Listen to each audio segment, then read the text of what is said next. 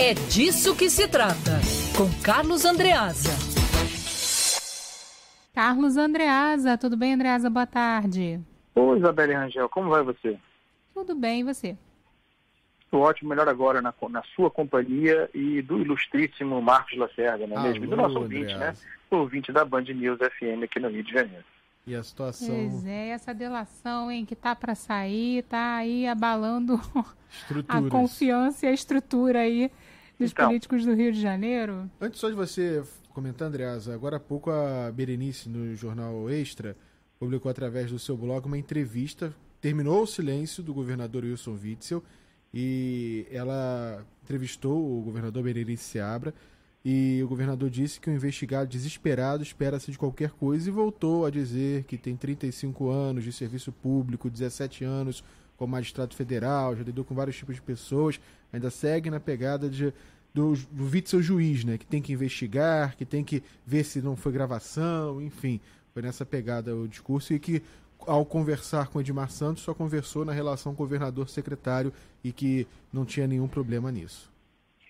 Lacerda, é, é muito comum, né, desde que a delação premiada existe entre nós, a lei de delações de 2013, é, é muito comum que aqueles que são supostamente delatados acusem os delatores de delatarem em busca de se safar. E isso nunca será falso, né? Ah, aquele sujeito que delata é, delata em busca de algum benefício em troca.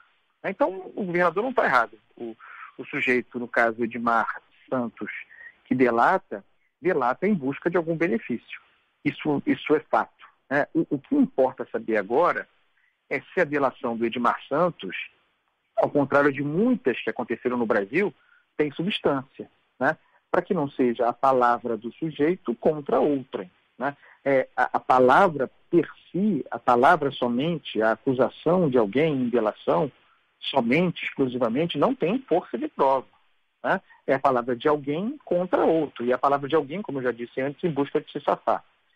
Se a sua palavra, como deve ser e como é a delação premiada incontornavelmente em qualquer lugar do mundo, aí somando, se somando também o sigilo da delação, que, o que jamais aconteceu no Brasil, se, é, a, portanto, a sua palavra, dela, é, o delator, no caso Edmar Santos, é, somar conteúdo probatório, somar documentos, somar gravações, aí sim a delação ganha corpo, ganha condições de, de, de servir de prova num conjunto contra o Wilson Witzel, se for ele mesmo o delatado, e outros. Então, não há a menor dúvida de que as gravações feitas por Edmar Santos, se gravações é, mesmo forem, parece que elas existem, é, isso serve como prova e vem sim, é, serve sim como, como elemento de corroboração ao que se diz em delação. O que é muito curioso, também um fato novo, né, uma novidade em decorrência dessa, dessa cultura de delação no Brasil, é que, no caso do Edmar Santos, que vejam, é,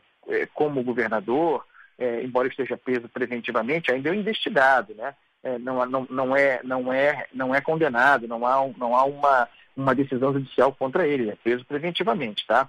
Mas é, vejam que é, é curioso, queria dizer o seguinte, enquanto o sujeito supostamente delinquia, né, enquanto ele cometia os, os crimes, os supostos crimes, os crimes investigados, ao mesmo tempo, ele, é, paralelamente, portanto, ele, ele criava as condições para se defender caso alguma coisa desse errado. Né? Isso, isso é muito curioso, é um fato novo. Sujeito está cometendo uma ilegalidade, supostamente, sabe que está cometendo uma ilegalidade e sabe que a sua casa pode cair.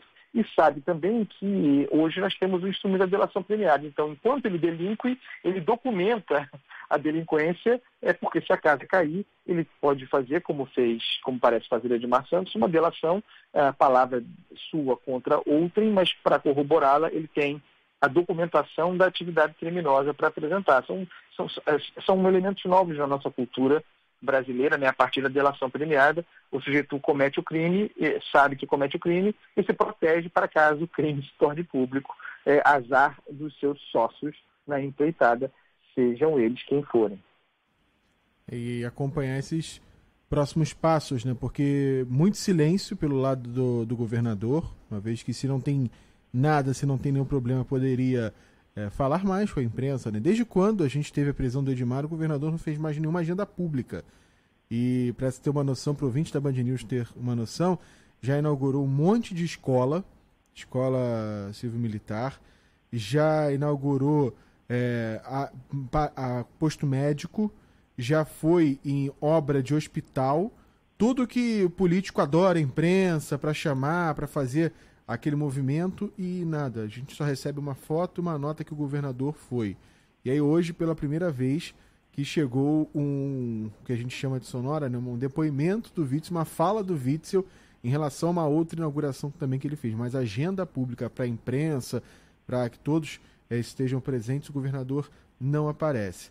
Se concede uma entrevista aqui, outra ali, mas entrevistas bem brandas e aí falou agora há pouco com a Berenice em relação à questão do, do Edmar, mas sumiu do mapa o Wilson Witzel em agendas públicas. Tudo um é, grande é, enquanto isso, enquanto isso, torcendo para essa delação não prosperar, negocia o próprio governo é, para evitar o impeachment na Assembleia.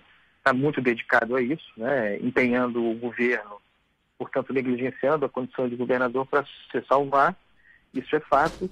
E sobre a delação do Edmar, para concluir, né, se delação houver, uh, e também havendo essas gravações, não tenhamos dúvida, a regra tem sido essa no Brasil. A, gente vai ter vazamentos constantes desses conteúdos, não, não tenham dúvida sobre isso. É, nós logo saberemos, é, tem sido assim, nós logo saberemos, uh, com vazamentos, vem a conta-gota, quase uma novela, o que há nessas gravações e contra quem há. Lacerda, Isabelle, para mim, não sei para vocês, vocês estão de serviço ainda, para mim, não me inventem da coisa alguma, avisem para os governantes que acabou, que o Andreasa sextou, tá bom? Sextou, Andreasa, e sem lateral direito que Rafinha foi para o espaço, foi para a Grécia. por que você tem que ser desagradável no final de uma, no final de uma coluna aqui Estava falando, né, lá, o, o Andreasa, diga que sextou, Eu também né? sendo gentil, Andreasa. Eu estava sendo gentil e o Lacerda... É, Flamengo, craque o Flamengo faz em casa, tá cheio de lateral na base do Flamengo que pode surgir aí. Não, o Mateuzinho é bom lateral, mas é aí. é muito garoto, né? Nunca teve, nunca teve chance. Agora, Lacerda, tem coisa engraçada, né? Estava conversando aí hoje, cornetando, né? Hoje mais cedo aí com o pessoal na redação. É, o Flamengo está sendo vítima de um modelo de contrato é, que talvez justifique o fato de conseguir trazer jogadores de alto nível que estavam na Europa, né? Mesmo que em idade avançada, que é você pode sair se tiver uma proposta da Europa. Né? É, o mesmo, é o mesmo gatilho no contrato que fez o Flamengo perder o Jorge Jesus. Sim. É hora de rever isso aí, né? Ainda mais no caso do Rafinha, é, é, ao contrário do Felipe Luiz, que vai lá, tem o René, que não compromete, é, você perde o lateral, é, a janela europeia já está fechada para contratação, então o Flamengo perde um jogador é, sem ter como uh, repor, né? Então, é, idem em relação ao Jorge Jesus.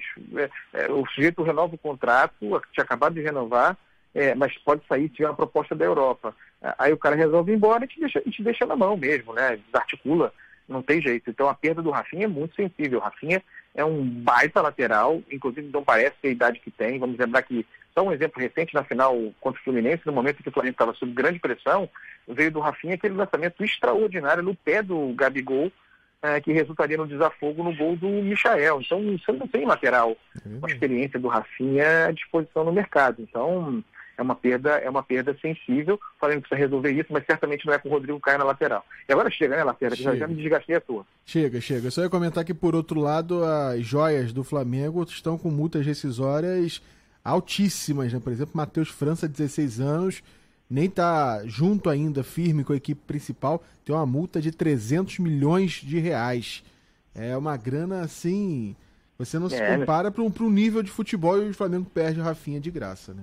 De graça, é, pois é. Vamos ver o que vai acontecer, Lacerda. Vamos ver o que vai acontecer. Amanhã tem jogo, e seja o que Deus quiser. o, o, o Murtosa lá do, do Guardiola, Guardiola. o do Domenech, já está na corda bamba. É isso aí. Sextou, Andreasa. Bom fim de semana.